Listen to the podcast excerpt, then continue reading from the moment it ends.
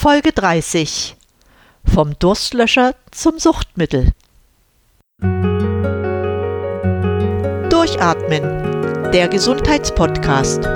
Medizinische Erkenntnisse für deine Vitalität, mehr Energie und persönlichen Erfolg von und mit Dr. Edeltraut Herzberg im Internet zu erreichen unter quellendergesundheit.com. Herzlich willkommen zu einer neuen Episode meines Podcasts. Ich freue mich, dass du wieder dabei bist. Unschwer zu erraten, worum es heute geht. Ja, du liegst richtig. Alkohol ist heute mein Thema. Du erfährst etwas über die Geschichte, darüber, warum Alkohol ein Durstlöscher war und manchmal auch noch ist. Ich spreche über das Gefahrenpotenzial von Alkohol und du erfährst auch, warum es so wichtig ist, die Alkoholsucht zu verhindern. Ich weiß, dass gerade jetzt zum Ende des Jahres, wo es sehr viel Grund zum Feiern gibt, das Thema Alkohol nicht bei jedem zu Wohlbehagen führt. Deshalb gleich vorneweg. Ich bin kein Moralapostel und verstehe sehr gut, wenn zu bestimmten Anlässen etwas mehr getrunken und gegessen wird, als es sonst üblich ist. Als junger Mensch kennt man dabei seine Grenzen noch nicht so gut wie als älterer. Deshalb scheint es mir mehr als angebracht, über Alkohol, die damit verbundene Kultur und seine Gefahren zu sprechen. Bevor ich mit der Geschichte beginne, möchte ich einige statistische Daten vorausschicken, denn wie immer macht die Dosis das Gift. Der moderate Verzehr von Alkohol aber kann den wenigsten Menschen etwas anhaben. Ja, zu den Fakten. Rund 70 Prozent der Deutschen trinken regelmäßig Alkohol. Was ist regelmäßig und welche Mengen werden verzehrt, aber auch warum wird regelmäßig getrunken? Regelmäßig bedeutet mindestens einmal im Monat. Dabei schätzen die Menschen die anregende und stimmungsaufhellende Wirkung von Bier, Wein, Sekt und auch Spirituosen. Sehr häufig ist auch bei beginnender Depression Alkohol das erste Mittel der Wahl. Bekannt ist, dass etwa 9,5 Millionen Deutsche im Alter von 18 bis 64 Jahren so viel Alkohol trinken, dass sie damit ihre Gesundheit gefährden. Davon gelten ca. 1,8 Millionen als alkoholabhängig. Bei weiteren 1,6 Millionen liegt offensichtlicher Alkoholmissbrauch vor. Die Deutschen trinken im Schnitt, diese Zahl ist von 2016, pro Kopf 13,4 Liter reinen Alkohol im Jahr. Wenn man sich das vorstellt, das ist in etwa eine Menge von 135 Litern alkoholischer Getränke etwa eine volle Badewanne. Berücksichtigt man dabei nur die 15 bis 65-jährigen Personen, so beträgt der Pro-Kopf-Verbrauch im Jahr sogar 14,6 Liter reinen Alkohol. Im weltweiten Vergleich ist das ein Spitzenwert, denn der Mittelwert liegt bei 6,2 Litern. Gemessen an den verschiedenen Alkoholarten trinken die Deutschen durchschnittlich im Jahr 106 Liter Bier, 20,5 Liter Wein, 5,4 Liter Spirituosen und 3,7 Liter Schaumwein oder Sekt. Deutschland ist damit noch nicht einmal Weltmeister im Verzehr von Alkohol, aber es befindet sich im oberen Drittel. Übrigens, Spitzenreiter im Alkoholverzehr ist nicht, wie viele vielleicht glauben mögen, Russland. Nein, es ist Uganda in Afrika. Aber auch in Osteuropa werden Spitzenwerte im Verbrauch erreicht, so in Moldawien 18,2 Liter pro Jahr, Kroatien 12,6 Liter und Estland 13,7 Liter. Aber auch unsere Nachbarn Frankreich, Großbritannien und auch Portugal übertreffen Deutschland im Alkoholkonsum laut Aussagen der WHO. Alkohol ist bekannterweise ein Zellgift, das bei übermäßigem und regelmäßigem Genuss zu Schäden führen kann. Doch bevor ich darüber spreche, möchte ich etwas zur Geschichte und zum Kulturgut Alkohol sagen. Beginnen möchte ich dabei mit einem Zitat des US-amerikanischen Mediziners und Biochemikers Bert Levelli. Zitat Unsere heutige zwiespältige Einstellung zum Alkohol ist relativ neu. Jahrtausende lang standen seine Vorzüge im Vordergrund. Oft waren Wein und Bier sogar das tägliche Hauptgetränk. Und tatsächlich ist es so, dass Alkohol oft verteufelt wird, aber er darf auf keiner festlichen Tafel fehlen. Dabei ist es sogar so, dass Alkohol in Maßen genossen sogar die Gesundheit fördern kann. Dazu jedoch später. Die Spuren der Herstellung leichter alkoholischer Getränke wie Bier, Wein und Mett reicht zurück bis zur Zeit der Sumerer ins siebte Jahrtausend vor Christi. So lange ist das schon her. Hochprozentige Destillata werden erst seit ca. 1000 Jahren hergestellt. Dabei hat man lange Zeit mit leichten alkoholischen Getränken den Durst gestillt, was verständlich ist angesichts der Tatsache, dass sauberes Trinkwasser oft nicht vorrätig war. Diese Getränke hatten auch einen hohen Kaloriengehalt und waren gleichzeitig Nahrungsmittel. Es ist auch erstaunlich, wie arglos teilweise mit dem Verzehr von Alkohol umgegangen wurde. Noch vor 300 Jahren beklagte sich Friedrich der Große, dass seine Untertanen doch nicht so viel Kaffee trinken sollten, wodurch das Land viel Geld verlieren würde. Von ihm ist folgender Satz überliefert. Zitat Mithin können die Leute dorten so gut mit Biersuppe erzogen werden, das ist viel gesünder wie der Kaffee. Für ihn war es auch wichtig, dass seine Soldaten, die mit Bier genährt worden seien, schließlich viele Schlachten geschlagen und gewonnen hätten. Der Ursprung des Alkohols ist jedoch schon sehr viel früher gelegen. Vergorene Nahrungsmittel existieren so lange, wie es Zucker und stärkehaltige Früchte gibt. Stelle zu erwähnen, dass der Mensch über ein Gen verfügt, über das ein Enzym zum Abbau von Alkohol freigesetzt wird. Es ist die Alkoholdehydrogenase. Entwicklungsgeschichtlich spricht dies dafür, dass auch unsere tierischen Vorfahren alkoholhaltiges Futter verzehrt haben müssen. Vor circa 10.000 Jahren war der Verzehr von Alkohol durch Menschen genauso zufällig wie für Tiere. Die Geschichte könnte sich so zugetragen haben. Honig wurde von Menschen der Jungsteinzeit gerne verzehrt. So konnte es auch geschehen, dass ein Honiggefäß einmal längere Zeit in der Sonne stand. Der Inhalt hatte begonnen zu gären und es war ein alkoholhaltiges Getränk, nämlich der Met, entstanden. Wer davon genascht hatte, spürte die angenehme Wirkung des Alkohols in diesem Getränk. Außerdem wurde man davon sehr lustig und berauscht. Das könnte die Geburtsstunde für die bewusste Herstellung von alkoholischen Getränken gewesen sein. Die Erfindung von Bier kam erst viel später.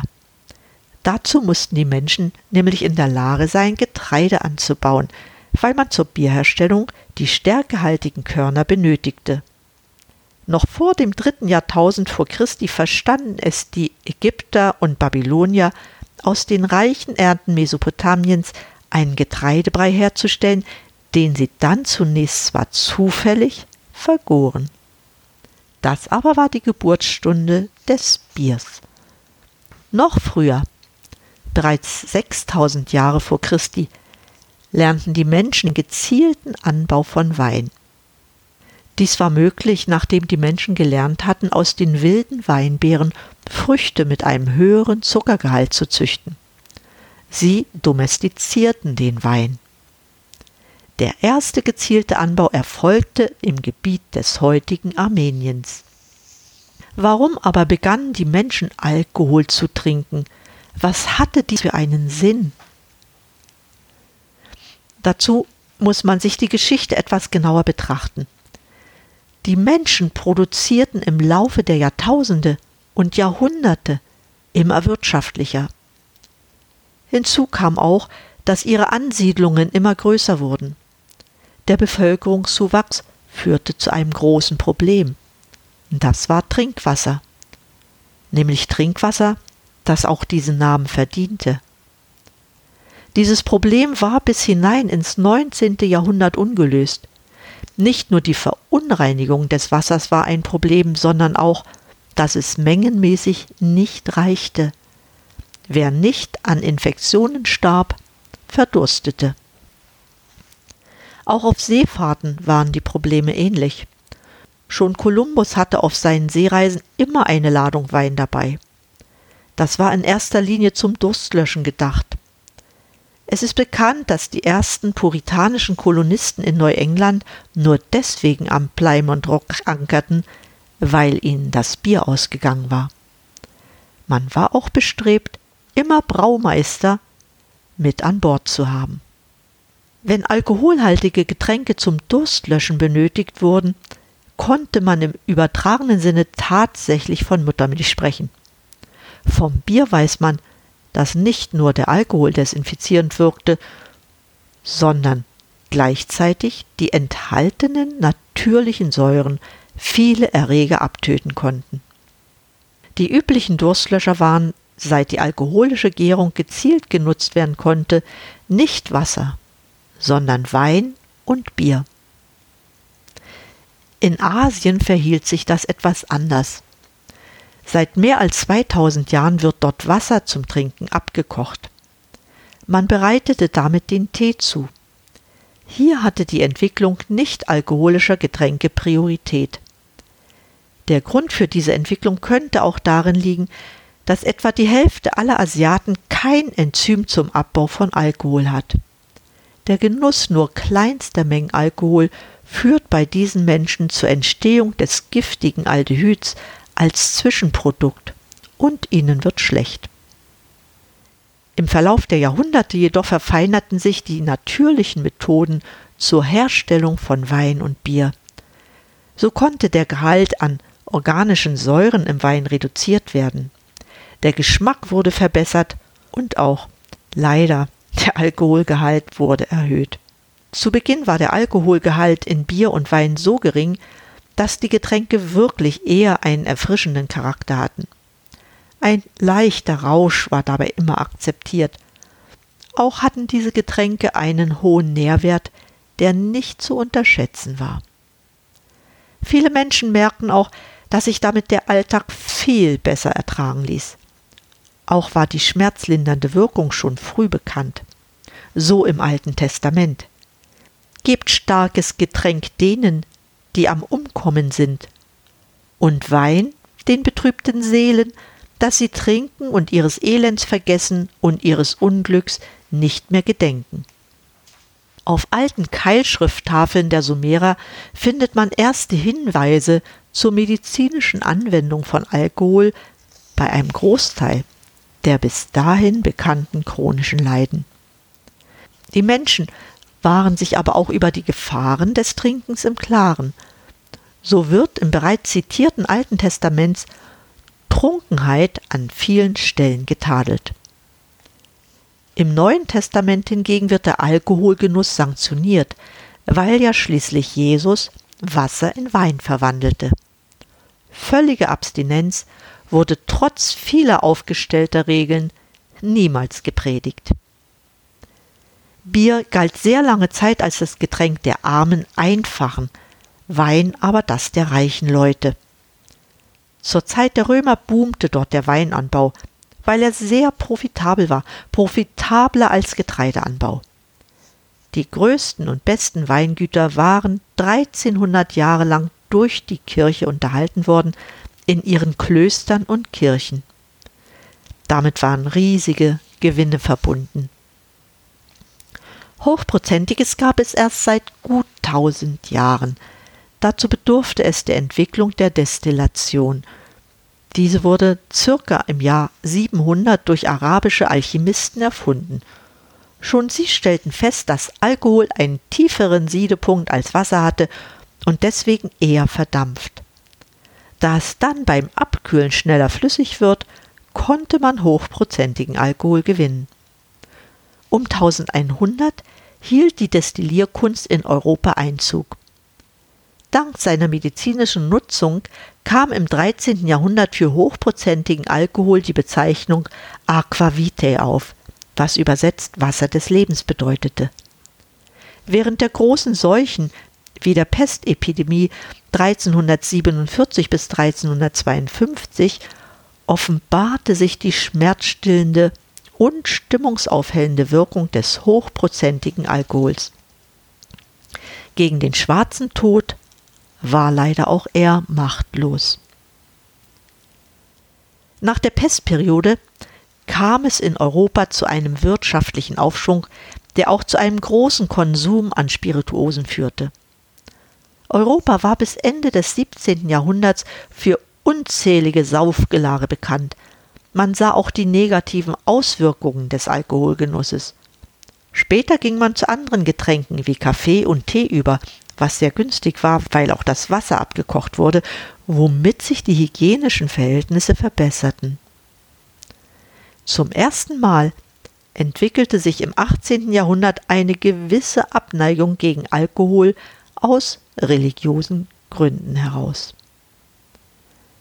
Später hatte man auch erkannt, dass Alkohol abhängig macht.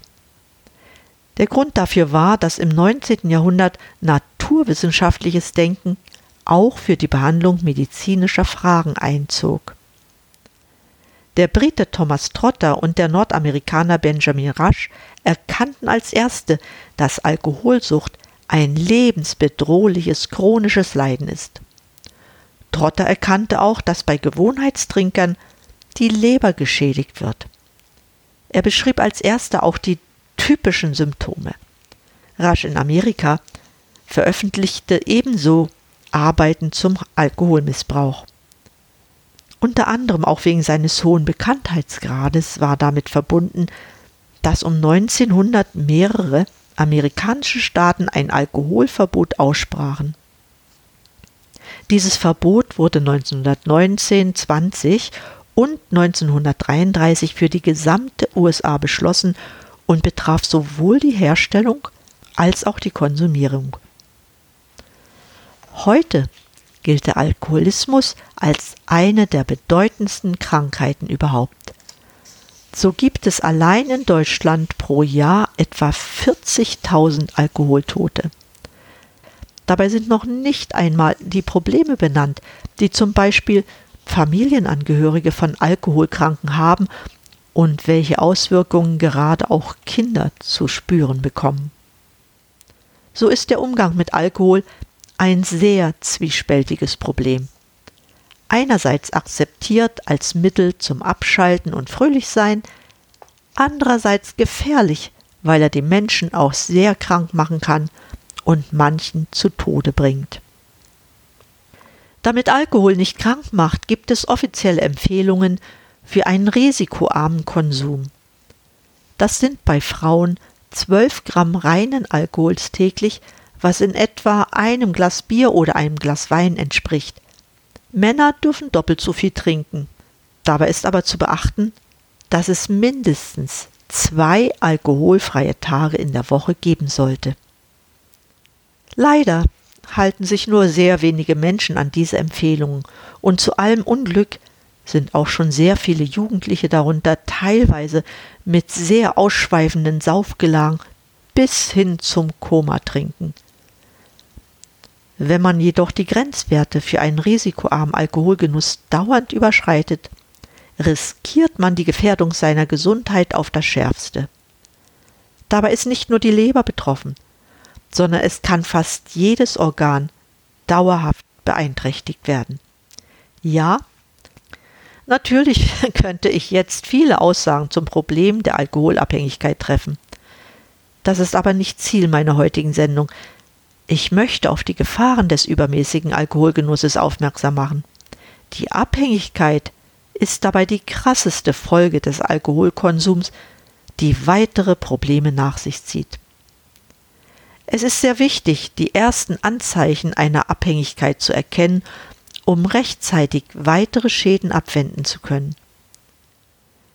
Wenn sich im Leben eines Menschen alles nur noch um Alkohol dreht, Aktivitäten ohne den suchtmachenden Alkohol nicht mehr machbar sind und andere Interessen vernachlässigt werden, kann, ja, muss man von einer Sucht ausgehen. Aber auch das Scheitern vieler Versuche, weniger zu trinken oder ohne Alkohol auszukommen, spricht eindeutig für einen Alkoholabusus, der Abhängigkeit von Alkohol. Deshalb trinke nicht mehr, als die Empfehlungen für einen risikoarmen Alkoholkonsum angeben. Du kannst diese Empfehlungen noch einmal auf meiner Website quellendergesundheit.com nachlesen.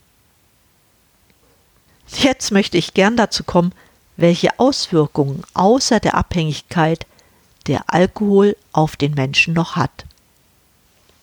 Nun, Alkohol ist eine sehr energiereiche Verbindung. Aus jedem Gramm Alkohol gewinnt man sieben Kilokalorien. Das ist fast doppelt so viel wie bei Kohlenhydraten und Eiweißen, die jeweils vier Kilokalorien pro Gramm liefern. Nur Fette verbrennen mit jeweils neun Kilokalorien pro Gramm mehr. Wie viel das ist, zeigt ein Vergleich. Ein Liter Bier enthält demnach 470 Kilokalorien. Im Vergleich dazu eine Tafel Schokolade 530 Kilokalorien. Zudem behindert Alkohol den Fettstoffwechsel. Und weil Alkohol in größeren Mengen vom Körper als Gift empfunden wird, wird er bevorzugt abgebaut und das nicht verbrauchte Fett wird im Fettgewebe gespeichert. Damit verdrängt Alkohol die Energiegewinnung aus Fetten und Kohlenhydraten. Gefördert wird dies alles dadurch, dass die meisten alkoholischen Getränke sehr süffig sind, das heißt, es selten bei nur einem Glas Bier oder Sekt bleibt. Gemessen an den Zahlen, die ich be bereits über den Alkoholverbrauch in Deutschland genannt habe, beträgt die jährliche Energieaufnahme durch Alkohol bei einem Menschen durchschnittlich 86.000 Kilokalorien oder umgerechnet pro Tag 235 Kilokalorien. Das sind in etwa 10 Prozent der aufgenommenen Nahrungsenergie. Übrigens entsprechen 86.000 Kilokalorien in etwa 10 Kilogramm Körperfett. Die Wirkung von Alkohol spürt man nicht sofort nach dem Verzehr. Etwa 20 Prozent des getrunkenen Alkohols gelangen über die Magenschleimhaut ins Blut, der Rest wird erst im Dünndarm resorbiert und gelangt erst dann ins Blut. Deshalb die verzögerte Wirkung. Beachten sollte man auch, dass bei leerem Magen der Alkohol viel schneller aufgenommen wird als nach einer guten Mahlzeit. Bei kleineren Trinkmengen ist der Alkohol nach etwa 30 bis 90 Minuten vollständig resorbiert. Wie aber wird der Alkohol abgebaut? Bekannt ist ja der berühmte Alkoholgeruch nach dem Trinken. Man bezeichnet dies üblicherweise auch als Fahne. Die bekommt man, weil ca. 5% des Alkohols unverändert abgeatmet wird. Weitere 2% des konsumierten Alkohols werden unverändert mit dem Urin ausgeschieden. Über die Haut werden 1 bis 2% des Alkohols ausgeschwitzt verbleiben also circa 90 Prozent des aufgenommenen Alkohols, die in der Leber, unserem wichtigsten Entgiftungsorgan, abgebaut werden müssen. Dies geschieht durch Oxidation mit Hilfe der Alkoholdehydrogenase. Die Abbauprodukte werden danach über die Lunge und Niere ausgeschieden. Weil die Abbaugeschwindigkeit des Alkohols ca. 0,1 bis 0,15 Promille je Stunde beträgt, kann man sich sehr leicht ausrechnen, wie lange es dauert, bis alles abgebaut ist. Hat man also ein Promille Alkohol im Blut, kommt man bei einer Abbaugeschwindigkeit von 0,15 Promille pro Stunde auf ca. 6 bis 7 Stunden, um den Alkohol abzubauen. Nach Alkoholgenuss am Abend in größeren Mengen sollte man außerdem beachten, dass die Abbaugeschwindigkeit zwischen 0 und 6 Uhr morgens wegen des verlangsamten Stoffwechsels nur noch 0,09 Promille pro Stunde beträgt. Wie aber wirkt nun der Alkohol in unserem Körper? Eines gilt immer, je mehr man konsumiert, desto größer sind die Auswirkungen. Bei kleinen Mengen Alkohol kommt als erstes eine enthemmende Wirkung mit gesteigerter Redseligkeit zum Tragen. Bereits ab 0,3 Promille gibt es erste Beeinträchtigungen des Sehfeldes und der Aufmerksamkeit mit Problemen, die Entfernung einzuschätzen. Ab 0,5 Promille nimmt die Reaktionsfähigkeit deutlich ab und die Risikobereitschaft steigt. Erste Gleichgewichtsstörungen werden bei einem Wert ab 0,8 Promille beobachtet und man bekommt den sogenannten Tunnelblick, ein eingeengtes Gesichtsfeld. Du merkst schon, wie gefährlich nur diese relativ geringen Mengen sind. Aber es kommt noch schlimmer. Ab 1 bis 1,5 Promille entstehen Sprachstörungen, gepaart mit erhöhter Risikobereitschaft und Aggressivität.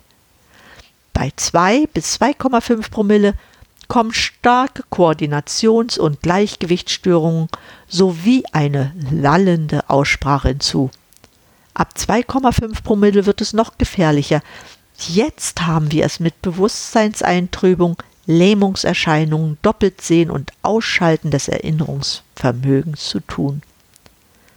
Ab 3,5 Promille Alkohol im Blut treten lebensbedrohliche Zustände auf, gekennzeichnet durch die Gefahr einer Lähmung des Atemzentrums, was bis zum Koma oder Tod führen kann. Weiter möchte ich die Reihe hier nicht fortsetzen. Weil dies alles bekannt ist, gibt es in Deutschland für Kraftfahrer verschiedene Grenzwerte, die du bestimmt auch kennst.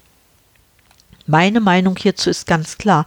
Wer ein Fahrzeug steuert, egal ob Pkw, Lkw, Bahn, Bus, Flugzeug, darf keinen Alkohol im Blut haben.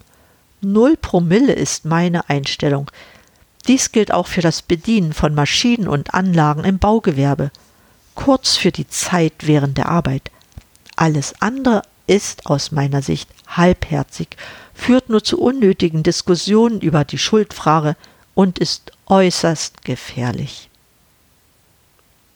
Für die Gesundheit hat Alkohol sehr viele Gefahren. Das eine ist die Suchtgefährdung. Leider sind davon viel zu viele Menschen betroffen. Ich erwähnte die Zahlen am Anfang der Sendung. Konkret schädigt Alkohol bei regelmäßigem Dauerkonsum den Vitamin- und Kaliumhaushalt im Körper. Davon sind besonders B-Vitamine betroffen.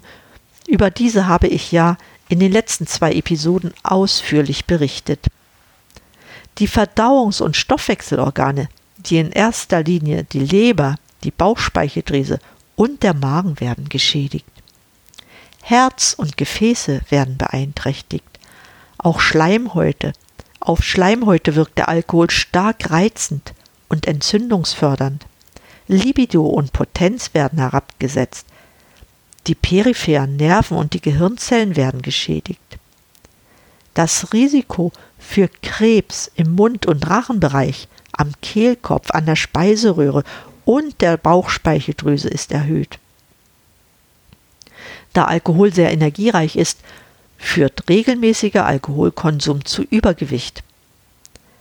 Alkohol ist sehr gefährlich, besonders in der Schwangerschaft. Durch den Mutterkuchen erreicht Alkohol direkt den Fötus. Damit kann es beim Kind zu Untergewicht, Wachstumsstörungen, Missbildungen sowie körperlichen und geistigen Entwicklungsverzögerungen kommen.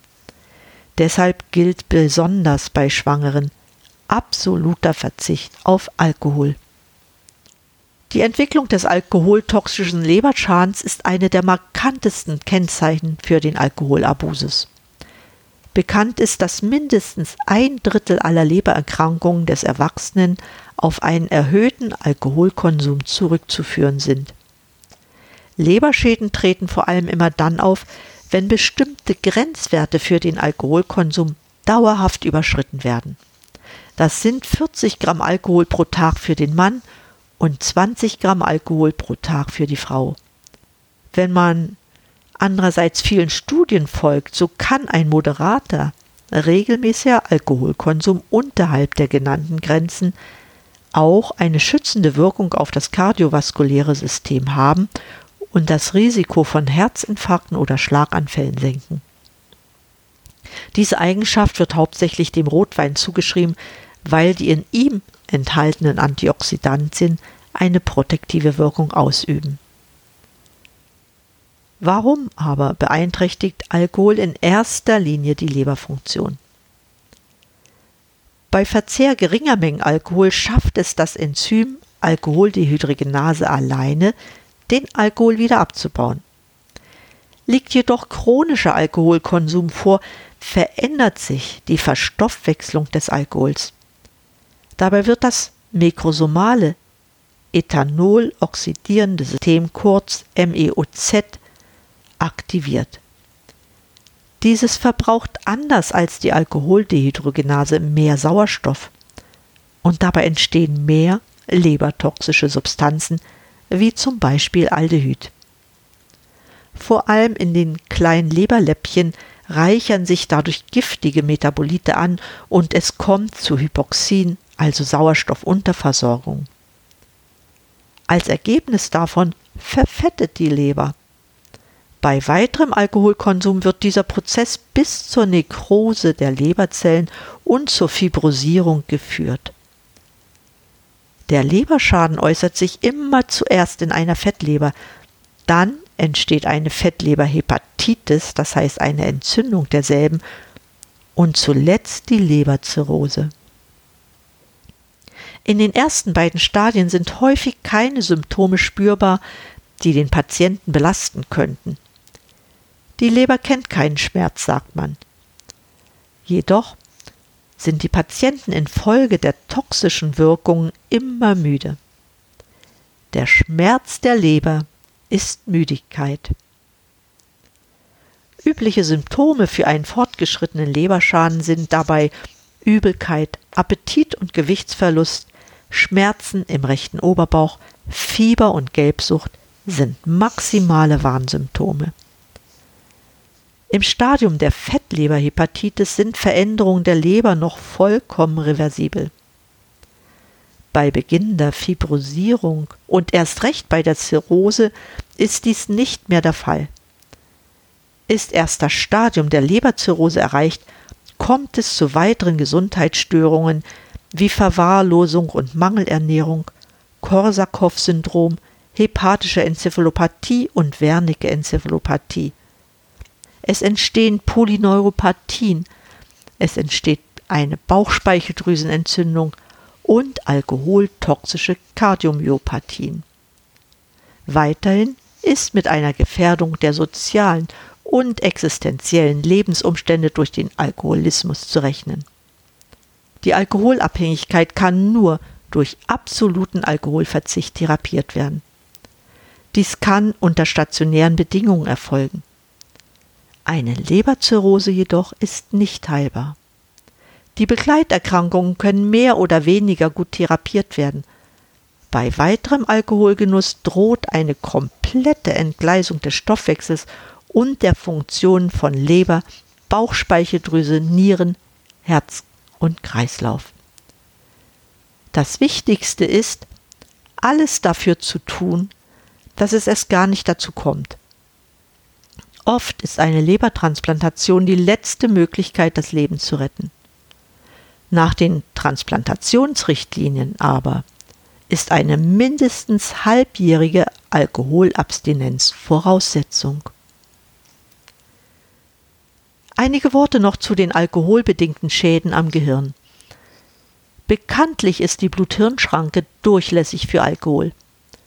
Ein Blutalkoholspiegel von 2,5 Promille für einige Stunden reicht aus, um das Gehirn zu schädigen. Inzwischen weiß man auch, dass Alkohol ein Zellgift für die Nervenzellen ist. Besonders im präfrontalen Kortex erfolgt ein Umbau von Nervenzellen. Der präfrontale Kortex ist aber verantwortlich für die Impulskontrolle und planbare Handlung. Der Umbau von Nervenzellen führt auch dazu, dass der Suchtdruck zunimmt. Dann fällt es auch immer schwerer, enthaltsam zu bleiben. Durch die Schädigung der präfrontalen Nervenzellen kann der Neurotransmitter Glutamat nicht mehr ausreichend reguliert werden. Glutamat ist für die intakte Reizleitung im Gehirn verantwortlich. Dadurch ist die Kommunikation zwischen den Nervenzellen gestört. Die Gefahr für das Gehirn liegt darin, dass es durch den fortlaufenden Alkoholgenuss massiv geschädigt wird. Bei jedem einzelnen Rausch sterben Millionen von Zellen ab. Langfristig führt Alkoholkonsum zu einer Abnahme der Gedächtnisleistung und zu Konzentrationsstörungen. Dann folgt der Verlust des Urteilsvermögens und der Intelligenz und letztendlich kommt es zum völligen geistigen Abbau. Wichtig ist mir noch zu erwähnen, dass ständiger Alkoholgenuss die Gesundheit gefährdet, auch wenn man nicht alkoholabhängig ist. Dabei sinkt auch die Lebenserwartung. Deshalb gebe ich dir zum Schluss einige Tipps, wie man Alkohol trinken kann oder sollte und dabei nicht riskiert, gesundheitliche Schäden davonzutragen. Wenn du beim Feiern bist, trinke immer abwechselnd ein Glas alkoholhaltigen Getränks und ein Glas Mineralwasser. Das halbiert schon einmal die Menge, die man sonst getrunken hätte. Vermeide auch, dich von irgendjemandem zum Trinken zwingen zu lassen, also den Gruppenzwang. Hilfreich ist vielleicht dabei die Bemerkung, noch Auto fahren zu müssen oder am nächsten Tag einen wichtigen Termin zu haben. Mach auch nicht mit bei der Unsitte, Lagen zu bestellen. Setz einmal aus und bestell dir Kaffee oder alkoholfreie Getränke. Inzwischen gibt es viele alkoholfreie Getränke, wie alkoholfreies Bier oder Sekt. Das ist nicht nur alkoholsparend, sondern reduziert auch den Kalorienverbrauch. Trink niemals alkoholische Getränke als Durstlöscher. Nachdem ich mich nun doch als Moralapostel aufgespielt habe, möchte ich diese Sendung doch noch mit dem Kulturgut Alkohol beschließen. Du kennst den Spruch. Ein Gläschen in Ehren kann niemand verwehren. So genossen kann der Alkohol zumindest bei den meisten Menschen keinen Schaden anrichten. Durch die Kunst des Bierbrauens und des Weinanbaus haben sich in Deutschland und vielen Teilen der Welt hervorragende Kulturlandschaften entwickelt. Sie machen nicht nur ein Stück Heimat aus, sondern vermitteln auch ein Lebensgefühl, das gekennzeichnet ist durch Geselligkeit und Freundschaften. Wir kennen alle die Bedeutung des Alkohols, wenn wir zum Beispiel Brüderschaft trinken. Auch gutes Essen ist mit dem Genuss, ich betone Genuss von Alkohol verbunden. Bestimmte Wein- und Biersorten runden ein gutes Essen erst richtig ab. Es gibt ihm eine besondere Note. Das alles gehört zu unserem Leben und macht es lebenswert. Zum Schluss deshalb zwei sehr kennzeichnende Zitate. Das erste Am Rausch ist nicht der Wein schuld, sondern der Trinker. Das sagte schon Konfuzius circa 500 Jahre vor Christi. Emanuel Geibel sagte im 19. Jahrhundert, das soll am Wein belobet sein. Er trinkt am besten sich zu zweien. Der Wein kann Menschen verbinden und Freundschaften fördern, aber nur, wenn mit diesem tollen Getränk auch Maß gehalten wird.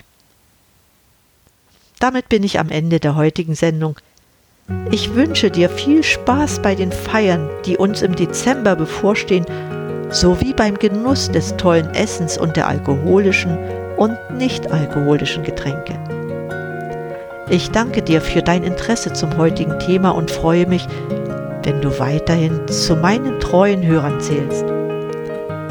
Wie immer findest du eine Zusammenfassung der Sendung auf meiner Website quellendergesundheit.com und kannst auch auf meinem Upspeak-Kanal zeitnah Fragen stellen. Ich freue mich auch über eine Bewertung bei iTunes. In diesem Sinne, bleib gesund, schalte an und atme richtig durch. Deine Edeltraut Herzberg.